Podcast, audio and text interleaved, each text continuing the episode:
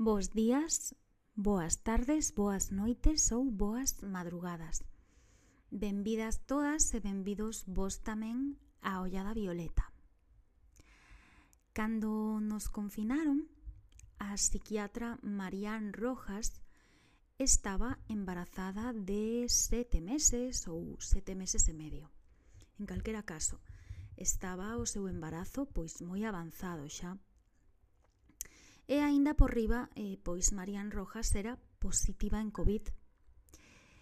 Eh, ela pois colleu a súa familia, a súa parella, os seus tres nenos pequenos e todos marcharon a casa dos seus pais eh, coas irmáns de, de Marian, unha delas psicóloga de profesión e que tamén estaba pasando por un momento persoal moi moi delicado esa primeira parte da pandemia pois vivirona como casi todas as persoas, dende o medo, eh, medo a moitas cousas, medo aos temas laborais, eh, a situación económica, a saúde, o que ia pasar, pero tamén dende a unión.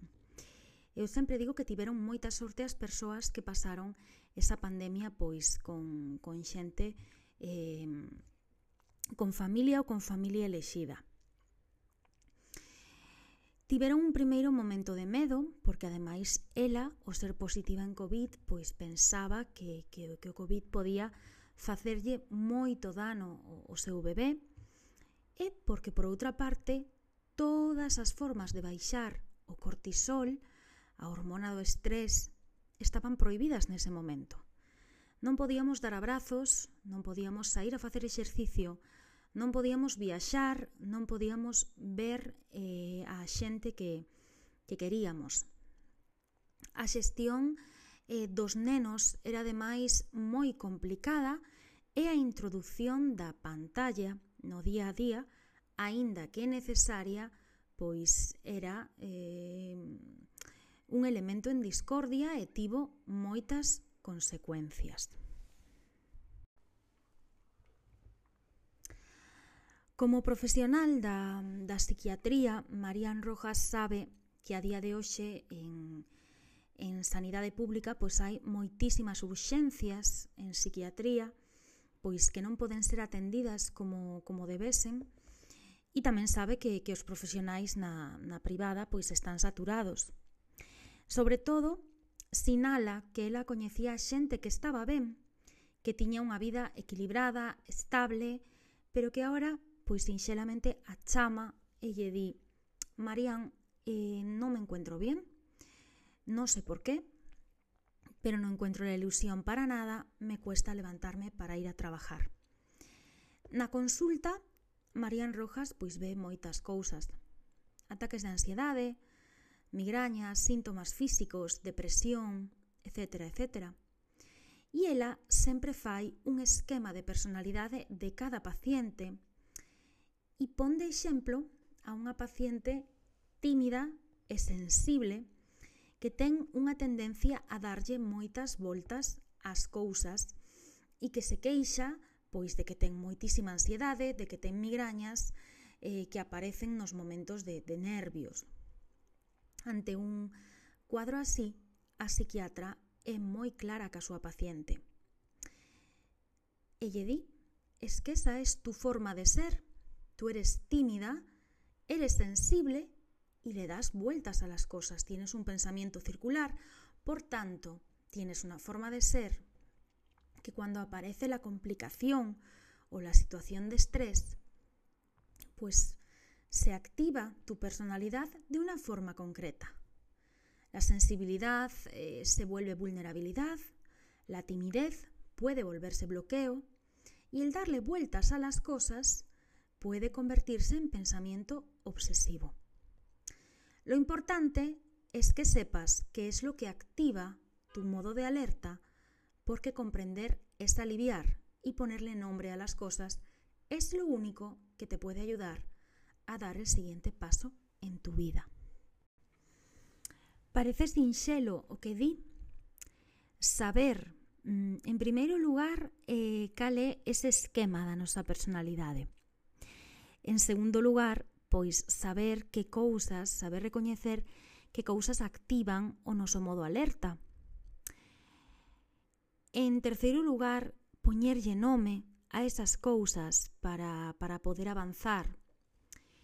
E eu diría unha cousa máis, eh, darse conta de que todas as persoas gardamos algunha ferida, algún trauma, algunha cousa que, que se quedou eh, pois no noso rexistro cerebral e que por algunha razón non quedou ben insertada, entón actívase o medo.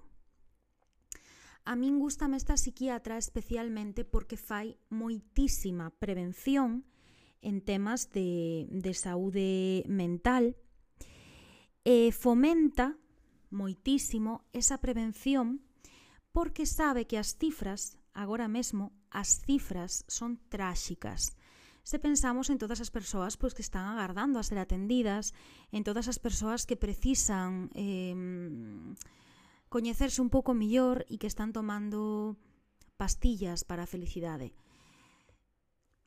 O mellor o que hai que facer é preguntarse onde me reparo eu? No mar, meditando, rezando, cales son os meus mecanismos de, de sanación, de descanso, de curación. O mellor importante é recoñecer que non temos que sabelo todo en tempo real, que non temos que estar ao día de todo e que iso é moi sano. O noso cerebro non pode saturarse, ten que frenar moitas veces, ten que procrastinar incluso, e non hai que darlle tanto alimento de, de noticias moitas veces pois cargadas de dor. Hai un imperativo da felicidade eh, ese imperativo da felicidade trae unhas tasas de descontento mmm, pois moi altas, de depresión moi elevadas. Hai unha sociedade que está máis conectada ás pantallas que ás persoas e hai unha tensión brutal. Entón, pois, persoas como Marían Rojas relativizan moitos dramas, fan un eloxio da tristeza e fustigan moito as ansias de perfeccionismo. E tamén reivindican o medo. E Marian Rojas é unha discípula de Enrique Rojas, o seu pai, e exixe que o modo avión eh, pois sexa algo a ter en conta nun mundo que xira todo o tempo en modo supervivencia. É autora dun libro que a min o título non me gustou especialmente, pero merqueino, como hacer que te pasen cosas buenas, e fala de, de comerse o mundo, pero con dosis equilibradas de coñecemento propio. Ela descubriu a psiquiatría eh, na Bolsa de Madrid, entre o frenesidos números das accións, porque un día acompañou a súa nai ao parque e atopouse de pronto defíndolle a un broker. Yo le veo triste, le pasa algo? A filla do psiquiatra Enrique Rojas optou por continuar coa saga do diván e facer desa saga, pois, ademais de, de, da profesión sanitaria, unha relación coa literatura, con, con este libro que agora mesmo pois xa está no podio dos máis vendidos. Nunha época onde a xente non encontra o sentido ás cousas, pois temos tendencia a sustituir as razóns de vivir por sensacións que nos dan placer, que son boas, pero que non, non nos enchen por dentro. Fomos cambiando pouquiño a pouco os porqués por emocións intensas e convertímonos en drogadictos e drogadictas de experiencias cada vez, cada vez máis pois vibrantes que nos deixan máis tristes por dentro ou máis solos e solas cando non as temos. Ela estudia o noso circuito neuronal e confirma que funcionamos así, que estamos nunha sociedade repleta de vacíos que se agarra a calquera cousa, a unha persoa, a unha idea, a un libro. Pero realmente A felicidade depende do sentido que lle damos ás nosas vidas. Era como psiquiatra axuda a xente a que teña un equilibrio sano, porque a felicidade é un concepto, a verdade, que xa está bastante manido. Eu penso que a felicidade consiste en superar o pasado e mirar o futuro con certas dosis de ilusión, pero moi, moi, moi conectadas co momento presente. Eu persoalmente pequei durante un tempo de ter unha biografía con un alto grado de drama. e hai que aprender a ser un pouquiño felices na incomodidade. É dicir, a ser felices vivindo cómodos nas circunstancias de incomodidade real que temos, buscando melloralas, por suposto. Marian Rojas escribiu o seu libro no momento máis duro da súa vida e propuxolle a súa editorial un libro sobre facer que a unha persoa lle pasen cousas boas. Pero este libro chegou ás librerías para dar en sí pautas. Pautas de comportamento nas que tal vez a clave sexa que comprender significa aliviar porque cando entendemos por que nos pasan as cousas, por que reaccionamos de certo xeito ante determinadas cousas, por que o noso corpo enferma, é moitísimo máis fácil facer frente a todas estas circunstancias pois reais e universais. O que está claro que fuxir da realidade nunca nos vai a facer felices e só vai a incentivar que busquemos vías de escape pouco sanas ou destructivas.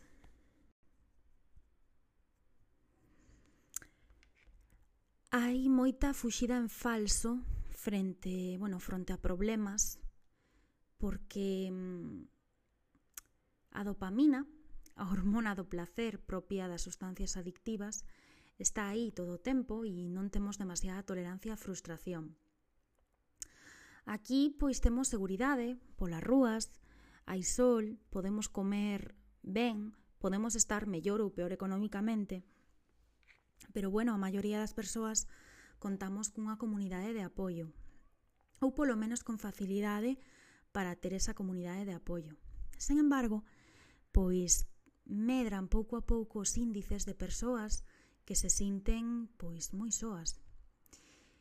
E, aínda que nos gusta disfrutar das cousas, tendemos a sufrir e a dramatizar moito en determinados temas. A crítica nos fai dano, E aquí, pois, eh, poñome no primeiro lugar, porque as palabras, sobre todo na xente moi sensible, pois teñen un impacto directo na saúde e teñen un impacto eh, porque mm, ten moito que ver o xeito mm, no que son pronunciadas. Pero ás veces a realidade é que somos nós máis duros con nós mesmos eh, que os demais. Eu non sei como nos podemos curar das palabras. Eh, fai tempo leía algo sobre neurociencia eh, leía que prácticamente todas as persoas que investigaban sobre neurociencia, pois investigaban sobre iso, sobre estrés, ansiedade, depresión, pero e pouca atención se lle prestaba a amabilidade, a bondade, a compaixón, a empatía. Entón, eu sigo pensando, e non quero que pensedes que son aquí máis papista que o Papa, nin que son perfecta, ni moito menos, pero eu creo que a base dun cerebro sano ou equilibrado é a bondade. Hai que saber mirar, hai que saber como vemos, como observamos e como xuzgamos, e hai que saber querer. Traballar o corazón axúdanos a mirar con, con ollos as persoas, as cousas, as situacións, con ollos que sanan. Nunca, nunca tivemos acceso a tanta información como ahora mismo, pero sin embargo, se o pensades ben, nunca fomos tan vulnerables ao engano. Sempre hubo timos, eh, triquiñuelas, pero agora mesmo somos moi, moi vulnerables ao engano. Estamos en constante romance con todo o superfluo. Eh, cada vez somos máis incapaces de profundizar. Esta semana a min chegou unha crítica forte cara a min, e, e bueno, o típico, a, a través de terceiros se fíxome sentir un pouco incómoda, eh, decían eso de que eu era moi intensa. Despois pareime a pensar e dixen, pois sí, e defendo esa intensidade.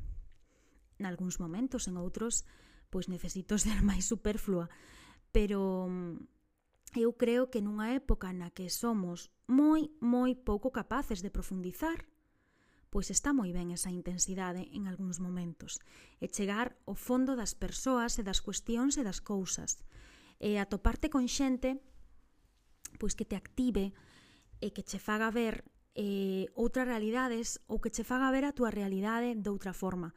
Fai unhas semanas eh, cenaba con alguén que me convidou a unha das miñas comidas favoritas, un churrasco, e é unha das persoas que nos últimos meses me fixo ver a miña realidade pois dunha forma mmm, que eu non non había e ao principio tive moitas resistencias precisamente por porque bueno, sempre costa un pouco, pero é algo a agradecer.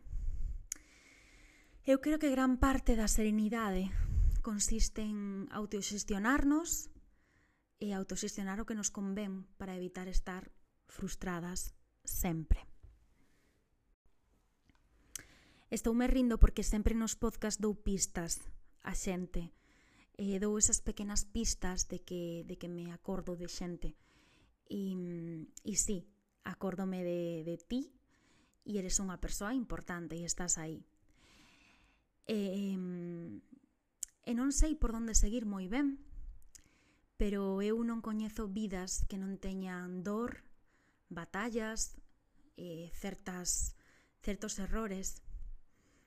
E, por favor, non mostredes empeño en mostrarvos perfectos eh, cara ao mundo, porque eso crea moita enfermedade. Eu estou estes días co podcast porque me apetece comunicar, pero non me apetece para nada estar na miña rede favorita, que é Instagram, non me apetece nada.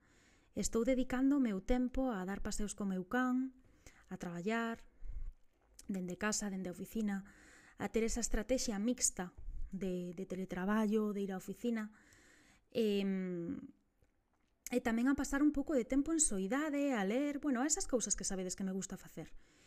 Eh, porque realmente hai en ocasións que un pues, está cansado. Eh, teño reservado facer un podcast sobre redes sociais que de verdade me apetece moitísimo porque, bueno, é un tema a, a falar, aínda que pareza que está moi manido. Hoxe é un podcast cortiño, eh, marcho que teño que marchar.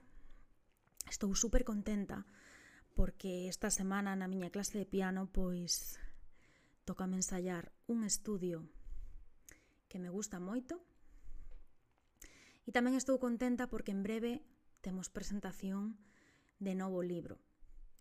Así que, bos días, boas tardes, boas noites ou boas madrugadas. Espero que vos guste a ollada violeta e mm, muller loba, lembrome de ti.